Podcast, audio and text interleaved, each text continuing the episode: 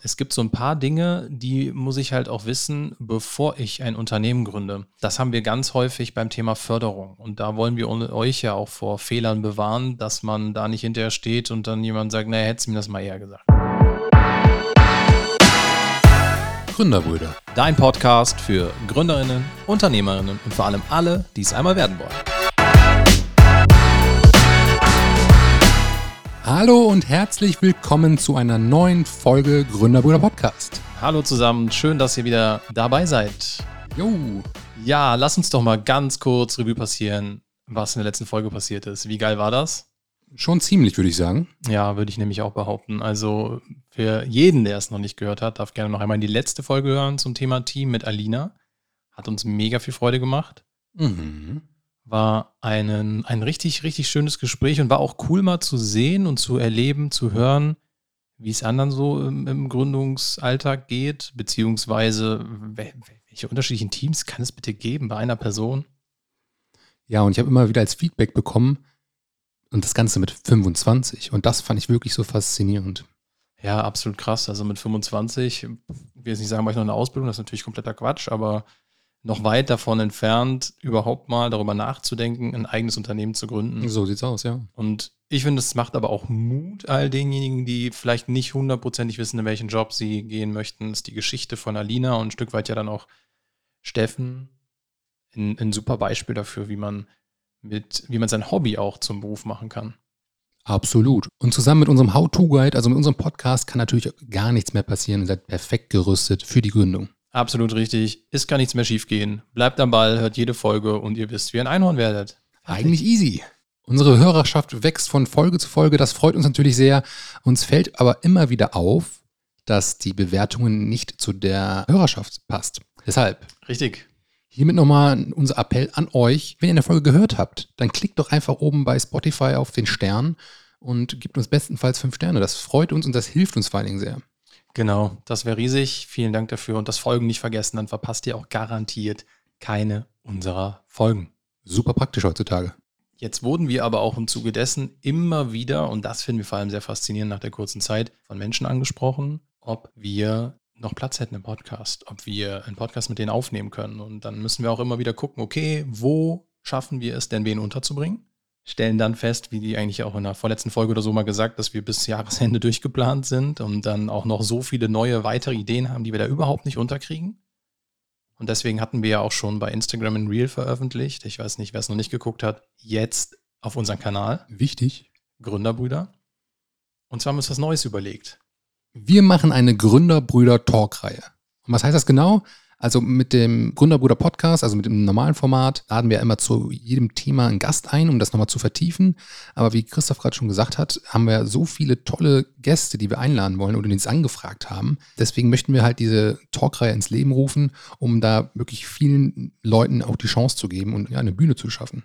Genau, und uns ist es halt auch immer extrem wichtig, dass wir einen mega Mehrwert liefern können. Und deswegen versuchen wir dann in dieser Talkreihe auch mit den Gästen Themen zu besprechen, die außerhalb dieser klassischen Startup- und Gründer-Journey sind. Dass man halt auch schon Themen vorziehen kann, vielleicht auch Themen hat, die normalerweise in der Laufbahn eines Startups erst viel, viel später kommen, können wir heute schon besprechen. Wir geben noch kein Startdatum bekannt. Schaut auf unsere Kanäle. Es wird nicht mehr lange dauern. Die erste coole, wirklich coole Aufnahme mit einem Mega-Gast kommt schon in den nächsten Tagen. Boah, jetzt bin ich aber gespannt. Ja, du wirst lachen. Du bist dabei.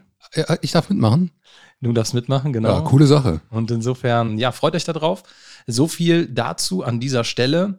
Lass uns mal kurz die letzten Tage zurückblicken, Revue passieren. Was hast du Besonderes erlebt? An der Stelle kommt immer unser Learning der Woche. Yes, und zwar ist mir diese Woche wieder klar geworden, dass ich ja mehr Hilfe zulassen muss. Und zwar. Das ist spannend. Ich, ja, ich habe gerade so im letzten Jahr wurde man ja auch immer relativ oft angeschrieben von Leuten, die, die meinen, dass, die können irgendwas besser oder von Agenturen, hey, wir helfen euch. Und ja, wie schon gesagt, da ist man auch irgendwann mal ein bisschen auf die Nase geflogen. Ich habe dann so ein bisschen mal so eine kleine Burg um mich herum gebaut und diese ganzen mhm. Empfehlungen und diese ganzen Tipps, die die Leute hatten, eigentlich nicht mehr so an mich rangelassen und ja, so ein bisschen abgeblockt. Also in den letzten Wochen will ich nicht sagen, dass ich mich dafür geöffnet habe, aber irgendwie kam es dazu, dass ich doch die ganzen Tipps mal wieder zu Herzen genommen habe, umgesetzt habe und es funktionierte. Und ja, dafür bin ich sehr dankbar. Und irgendwie wollte ich das euch jetzt nochmal mitgeben, von wegen, hey, nehmt euch die Sachen an, denkt drüber nach, wenn euch jemand einen Tipp gibt. Ja, ich glaube, das ist auch losgelöst von der Startup-Bubble immer gar nicht mal so blöd, den Leuten zuzuhören und zu hinterfragen, macht das, was jemand mir sagt, Sinn? Aber ich kann auch völlig verstehen, dass ab irgendeinem Punkt man vielleicht auch gebrandmarkt ist und sagt, hey, ich kann es jetzt nicht mehr hören. Jeder will immer nur Geld von mir für seine Tipps. Von daher, ja, stimmt. Was gab es bei mir? Ich mache es ein bisschen kürzer. Ich stelle immer wieder fest, wie schlecht dann doch meine Menschenkenntnis ist, für die ich mich sonst immer im Himmel gelobt habe. Aber es gibt halt dann doch schon viele Persönlichkeiten, Menschen, die du kennenlernst, die dir erzählen, was sie alles können und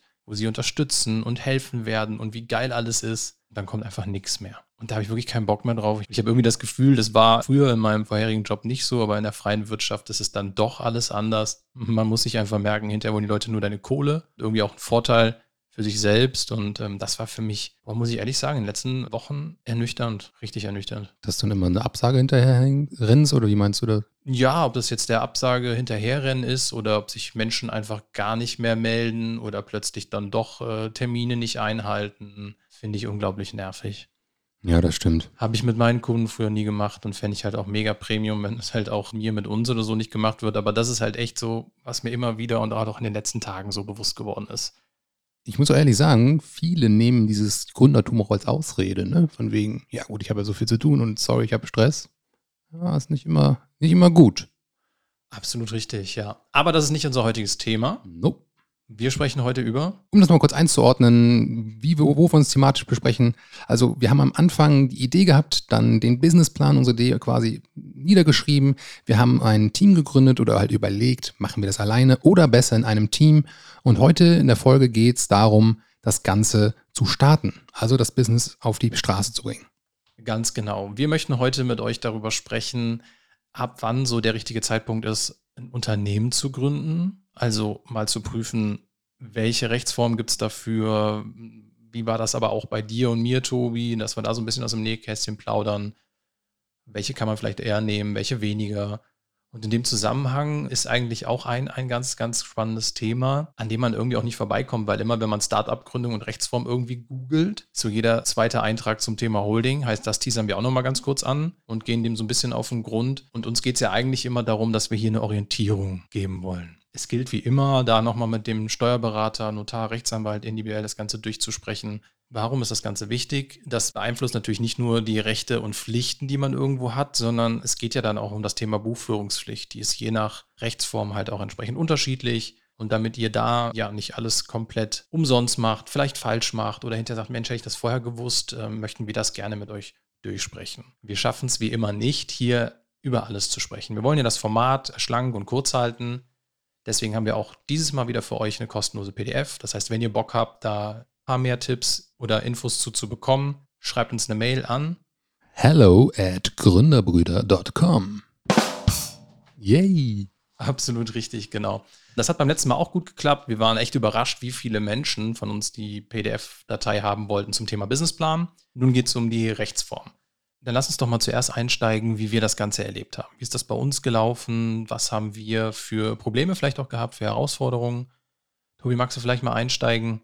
Wie war das genau bei dir? Von der Reihenfolge her, wo habt ihr vielleicht auch welche Themen wann bearbeitet? Wie schon so oft erwähnt, haben wir einfach angefangen mal mit der Arbeit und dieses ganze Thema Gründung und ja, kam erst viel, viel, viel später bei uns. Wir haben angefangen, ja, zu überlegen mit der Produktentwicklung, mit was kann man denn machen, irgendwie so einen Namen mal ausgedacht, diese typische Ideenfindung. Und irgendwann wollten wir so eine Ernsthaftigkeit reinbringen und haben gesagt, ja, hm, lass das doch mal irgendwie offiziell machen, das, was wir jetzt machen, die Arbeit und oder vielleicht uns noch ein bisschen, ein bisschen Druck geben. Würdest du denn sagen, dass die Unternehmensgründung eigentlich immer so ein, so ein Push auch ist dafür, dass man da viel mehr Ernsthaftigkeit an den Tag legt? Voll. Vor allen Dingen, weil wir dann ja die GmbH gegründet haben oder weil wir dachten, das hört sich cool an, so ja. nach dem Motto. Das ist, bringt eine ganz andere Brisanz da rein, ja. Ja, kann ich komplett nachvollziehen. Und weil wir dann auch diese berühmten 25.000 Euro da mitbringen mussten, war das für mich damals viel Geld, ne, das Ersparte zulegen oder mit in die Gründung zu geben.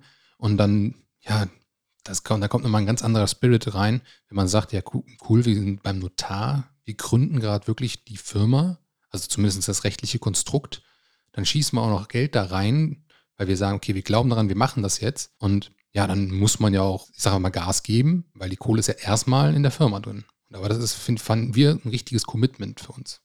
Kannst du dich noch daran erinnern, warum ihr euch für die Gesellschaftsform entschieden habt und nicht für irgendeine andere? Um ehrlich zu sein, hatten wir damals nicht so viel Plan oder so einen, so einen tollen Gründerbrüder-Podcast, der uns da so ein bisschen an die Hand nimmt.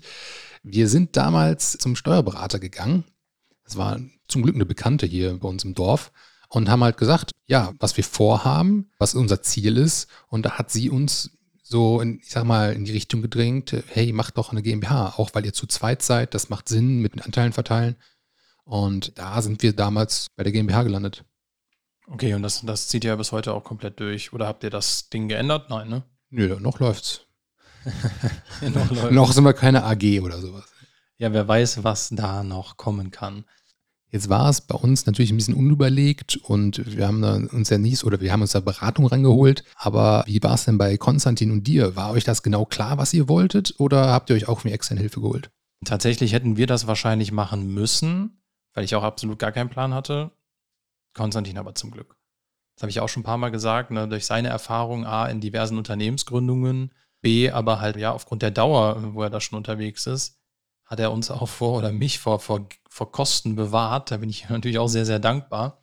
Und er hat dann so ein bisschen Input auch gegeben, wo die Reise hinrennt. Ne? Ich meine, wir schauen uns gleich mal verschiedene Gesellschaftsformen an, auch gerade im Bereich der Kapitalgesellschaften. Ähm, so dieses Thema Stammkapital, Stammeinlage leisten. Und dann war für uns da halt auch, oder für mich halt relativ schnell klar, wo die Reise hingeht. Wir haben das natürlich nochmal mit dem Steuerberater, Notar etc., Rechtsanwalt durchgesprochen. Aber es war klar, dass es hinten raus auch eine GmbH werden wird. Von daher war das sicherlich was, was uns ja am Anfangs mir nicht klar war. Cool war allerdings, ich hatte ja genau das Gleiche. Ne? Für mich ist das auch alles viel, viel mehr committed, wenn du auch eine Gesellschaft dazu gründest. Ja, kostet alles Geld, passiert nicht umsonst in Deutschland, schon gar nicht. Alle wollen was vom Kuchen mithaben, aber dieses Commitment finde ich halt auch immer super spannend. Also wollte ich auch damals, wenn ich vergessen, im Oktober etc. losrennen, unbedingt noch eine Gesellschaft gründen. Mhm. Und Konstantin hat gesagt, nein. Ich so, wie, wie nein? Spaßbremse. Ja, wie, wie nein? Ich, ich, ich wollte loslegen. Ne? Wir haben schon die ersten Ideen gehabt. Erste Rechnungen liefen ja auch. Ne? Wir haben ja ewig und drei Zeiten alles erstmal privat bezahlt. Und dann sagt er, naja, wenn wir jetzt eine Gesellschaft gründen, dann können wir für dieses Jahr noch einen Abschluss machen. Da steht überhaupt nichts drin, kostet aber ein halbes Ölfeld.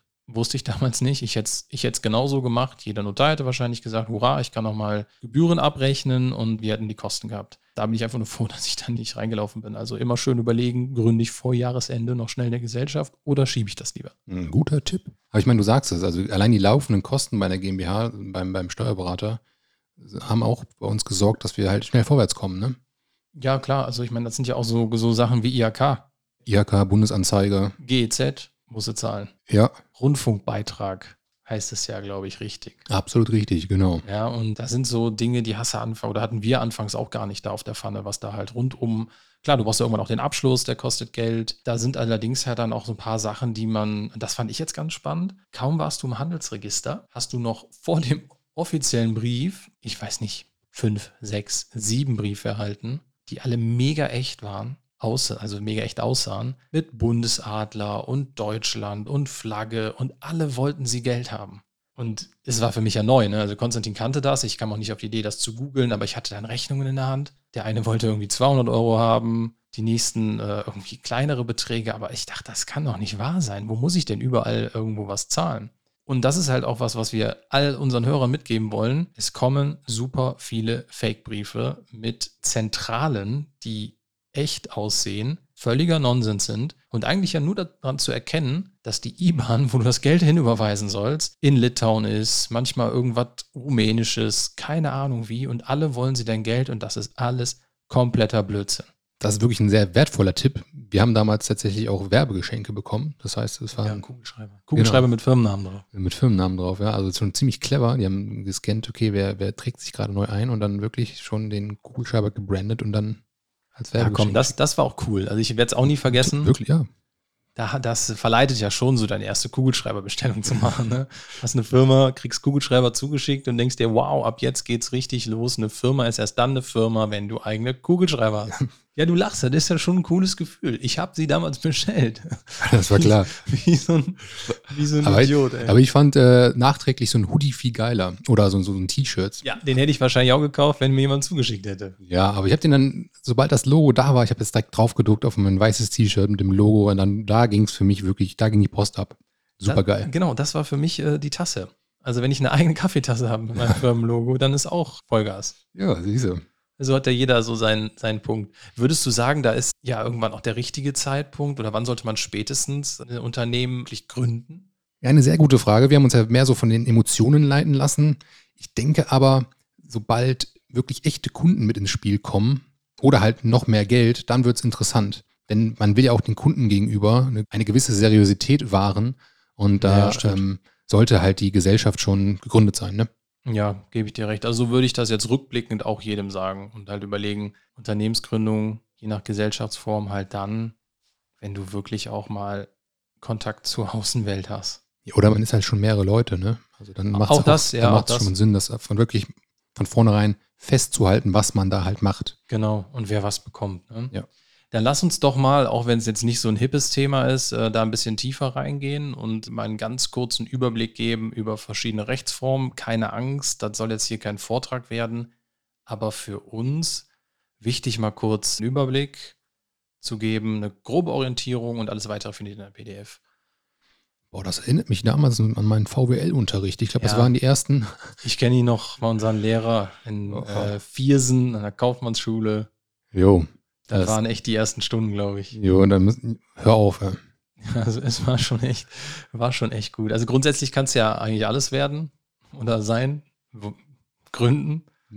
ja. Ja, es ist ja erstmal nicht festgelegt. Ne? Dann gibt es natürlich für Startups einige Formen, die sind ein bisschen sinnvoller, manche vielleicht ein bisschen weniger sinnvoll.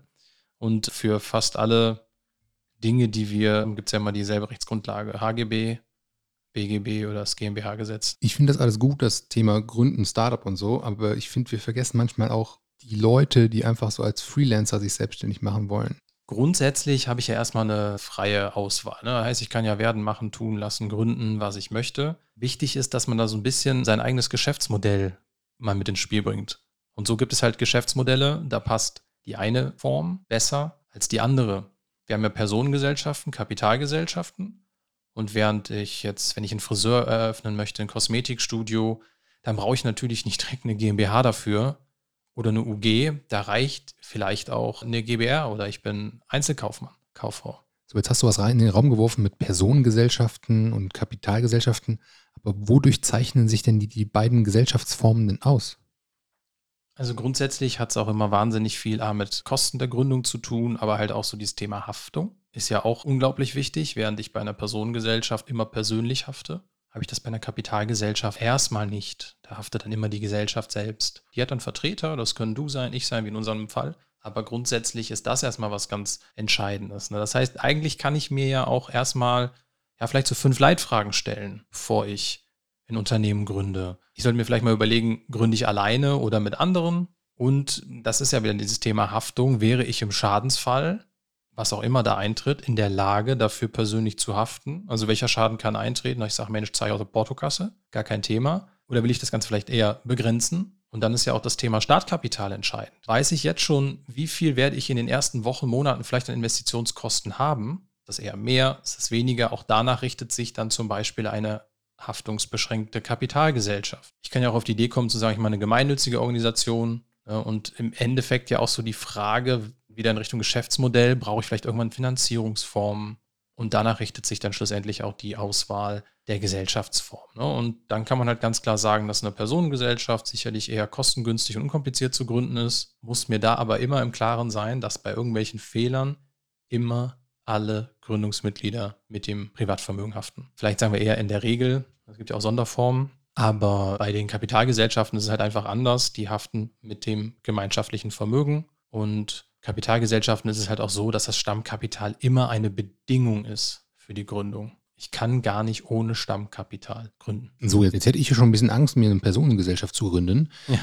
Aber ich glaube, äh, das sind ja so komplette rechtliche Fragen. Also ich sag mal, für das tägliche Doing hat man natürlich Haftpflichtversicherungen, die einen noch ein bisschen absichern. Ja, ja, absolut. Ne? Und ich meine, uns geht es ja hier auch eher darum, mal so einen groben Überblick und die Unterschiede zu zeigen. Wer da tiefer einsteigen will, kann sich ja auch unser PDF-Dokument besorgen. Und wie nochmal? Eine E-Mail an hello at gründerbrüder.com. Das war jetzt der falsche Button, aber ich würde sagen, genauso gut. Ja, aber tobender Applaus ist ja immer gut. Nein, also äh, Spaß beiseite.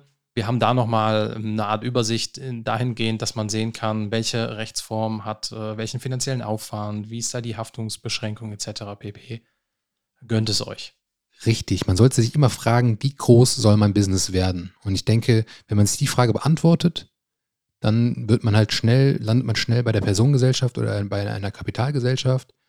Denn wenn ich groß werden möchte und wirklich mit mehreren Angestellten und auch wirklich auch internationale Geschäfte tätigen möchte, dann macht eine Kapitalgesellschaft auf jeden Fall Sinn. Aber mache ich mein, mein kleines Business, mache ich mich als alleine selbstständig, habe vielleicht nicht so viele Angestellte, dann bin ich eher bei der Personengesellschaft. Genau, man kann ja auch festhalten, ich kann das ja hinterher auch wechseln. Das ist nicht immer in Stein gemeißelt. Es kann ja sein, dass ich vielleicht aus meinem kleinen Friseursalon mit maximal zehn Mitarbeitern ein Franchise mache und riesig werde.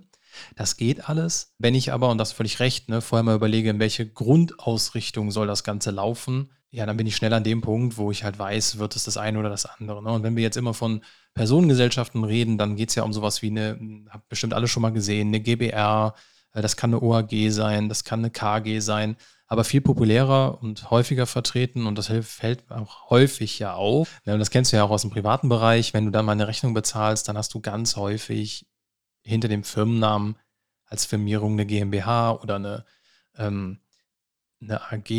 Ja, ist im privaten Bereich eher selten, dass du eine Rechnung überweist, aber schlussendlich, was halt häufig kommt, ist eine UG, eine Unternehmergesellschaft. Und diese beiden Rechtsformen UG, GmbH sind ja sehr, sehr häufig vertreten. Manchmal gibt es die auch in Kombination. Sagen wir gleich nochmal was zu. Mhm. Ich meine, jetzt haben wir schon so oft GmbH gesagt. Was heißt das überhaupt, Christoph?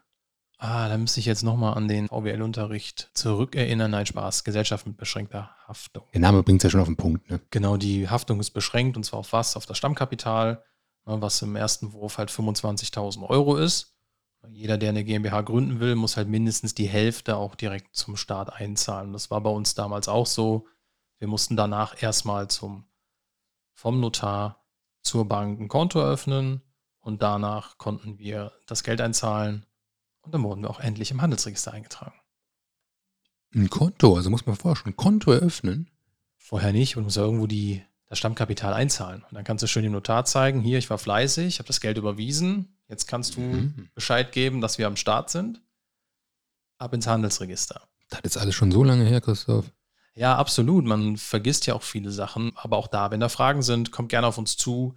Wir sind keine Steuerberater, keine Notare, keine Rechtsanwälte, aber wir haben das alles mal durchlebt und können da auf jeden Fall weiterhelfen. Yes, unsere Best Practice. Ja, absolut, genau. Ein Thema, wo wir auch immer wieder diskutieren, macht es Sinn, macht es keinen Sinn? Wir halten es aber für wichtig, zumindest mal kurz anzureißen, ist so das Thema Holdingstruktur. Wahrscheinlich für erstmal ein sperriger Begriff, klingt so nach Multikonzern oder sonst was. Brauche ich sowas? Was ist das und macht das Ganze Sinn? Und wann macht das Sinn? Ne? Genau, so ein, das ist eigentlich auch ein ganz, ganz spannender Punkt. Wann macht das Sinn? Weil kostet Geld. Also vielleicht ganz kurz in drei Sätzen zusammengefasst, möglichst, wirklich möglichst kurz. Wie eben eigentlich kurz angesprochen, geht es ja bei einer GmbH darum, dass du gesetzliche Vertreter dafür brauchst. Ne, das sind dann natürliche Personen wie du und ich. Ne? Also du bist Gesellschafter, Geschäftsführer bei MindSupply und bist ja dann auch bei MindSupply beteiligt. Ich kann aber von Anfang an schon überlegen, wenn sich mehrere Menschen oder mehrere Gründer zusammentun und planen, das Unternehmen vielleicht auch irgendwann zu verkaufen, baue ich nicht vielleicht eine Art Holdingstruktur auf? So, was heißt das? Das bedeutet dann eigentlich weniger, dass es mega komplex ist, gibt da ja auch recht einfache Strukturen und häufig fällt dann so ein Begriff der Doppelstruktur. Was, was, das, das meint eigentlich nichts anderes, als dass ich persönlich oder du, Tobias, nicht direkt beteiligt bist an MindSupply, sondern du hast noch eine eigene Gesellschaft dazwischen geschaltet. Zum Beispiel die äh, Tobias Paulus GmbH. GmbH oder UG. Ähm, häufig ist das dann eine UG, weil ich bei einer UG halt einfach nicht so viel Stammkapital haben muss. Und dann ist diese UG halt eben bei Mind Supply beteiligt. Und was bringt mir das Ganze dann? Steuervorteile. Aha. So, und was heißt Steuervorteile konkret? Also bei Gewinn-Dividendenausschüttungen hast du halt dann einen, einen Vorteil, weil es nicht direkt in dein Privatvermögen fließt. Vor allem aber auch, bei der Veräußerung von Mind Supply, weil das Geld, was daraus fließt, ist zu 95 Prozent, dieser Veräußerungsgewinn zu 95 Prozent erstmal steuerfrei, wenn das dann in deiner Holding Tobias Paulus GmbH landet. So, jetzt kann man das aber auch mal ganz klar zusammenfassen. Jeder, der, der eine Firma gründet, weiß, das kostet alles Geld.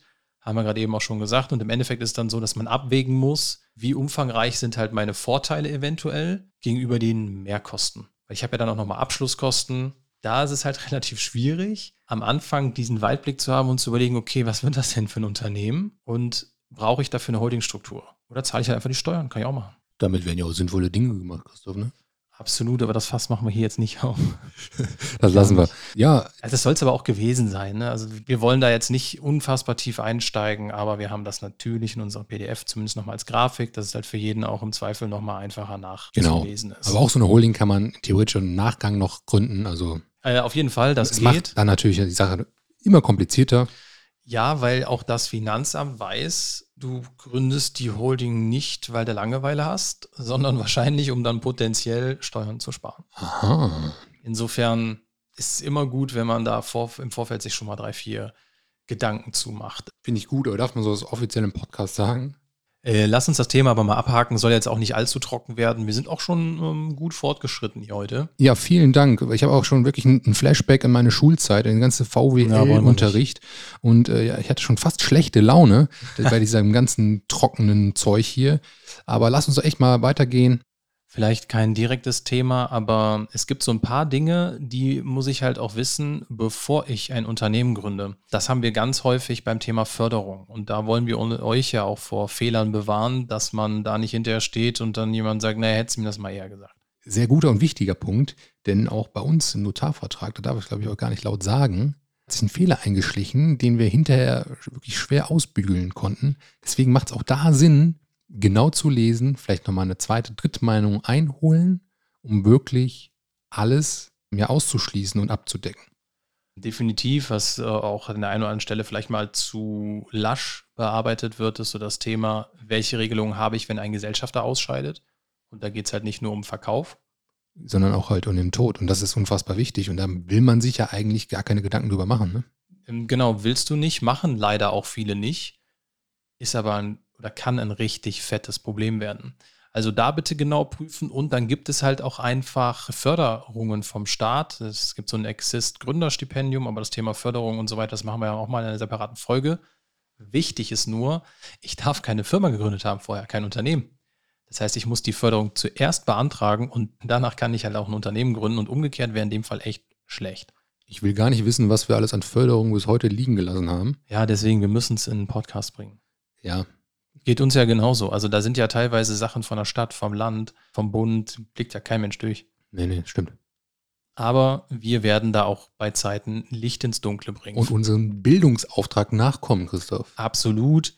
Abschließend, es macht Sinn, all die Dinge auch zu digitalisieren. Es ist schön, wenn man das zentral abheftet, aber das alles mal zu sammeln, einzuscannen, hat uns geholfen, weil du hast immer wieder, ja klar, irgendwann kennst du deine Handelsregisternummer auswendig, aber am Anfang halt nicht. Und die musst du ja super häufig irgendwo angeben. Das heißt, zentral darauf zuzugreifen, Tipp von uns, einscannen, ablegen und Frieden. In unserer PDF gibt es dann nochmal eine Checkliste für die Unternehmensgründung und damit kann absolut nichts mehr schiefgehen. Also grundsätzlich haben wir ja gesagt, dass die Wahl der Rechtsform echt auch eine Herausforderung sein kann. Und manchmal gibt es halt Themen, die ich halt auch schon vor der Gründung erledigen muss, sonst ist das Kind im Brunnen gefallen ich muss mir halt auch Gedanken machen, wie will ich mich mit meinem Unternehmen so langfristig positionieren, wie stark will ich wachsen. Auch davon hängt die Unternehmensform ab. Und grundsätzlich ist es halt wichtig, sich, ja, wir haben ja gesagt, so ein bisschen auch Unterstützung zu holen. Ne? Ich meine, klar, das Internet ist groß, Tipps sind jede Menge da, aber es macht Sinn, das mit einem Steuerberater, Rechtsanwalt vorher durchzugehen und zu prüfen, okay, das und das sind meine Ideen, Optionen, wo kann ich hingehen? Naja, dass man es ändern kann, hatten wir ja schon mal gesagt, aber das kann ja schon mal teuer werden. Richtig. Und vor allen Dingen später. Man muss immer an später denken, wie bei der Rente. Und genauso ist es beim Unternehmen auch.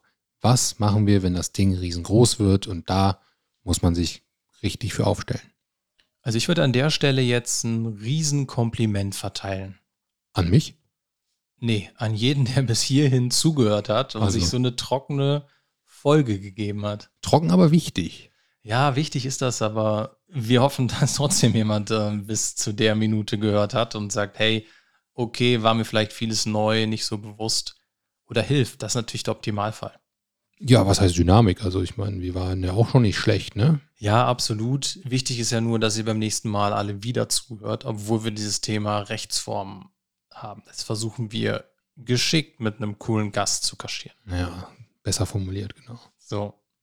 Aber ich glaube, damit haben wir es für heute. Schließen wir das Buch. Jo, gerne. Es reicht. Vielen, vielen Dank fürs Zuhören. Es hat uns wieder mega viel Spaß gemacht. Wie immer, genau. Freut euch auf unsere neue Reihe. Gründerbrüder Talk. Exakt. Es wird wirklich ein Feuerwerk werden in der ersten Folge. Absolut richtig. Es wird gigantisch. Großartig. Hervorragend. Spitze, Christoph. Es wird spannend. Okay, vielen Dank fürs Zuhören. Macht's vielen gut. Dank. Bis zum ciao. nächsten Mal. Ciao, ciao.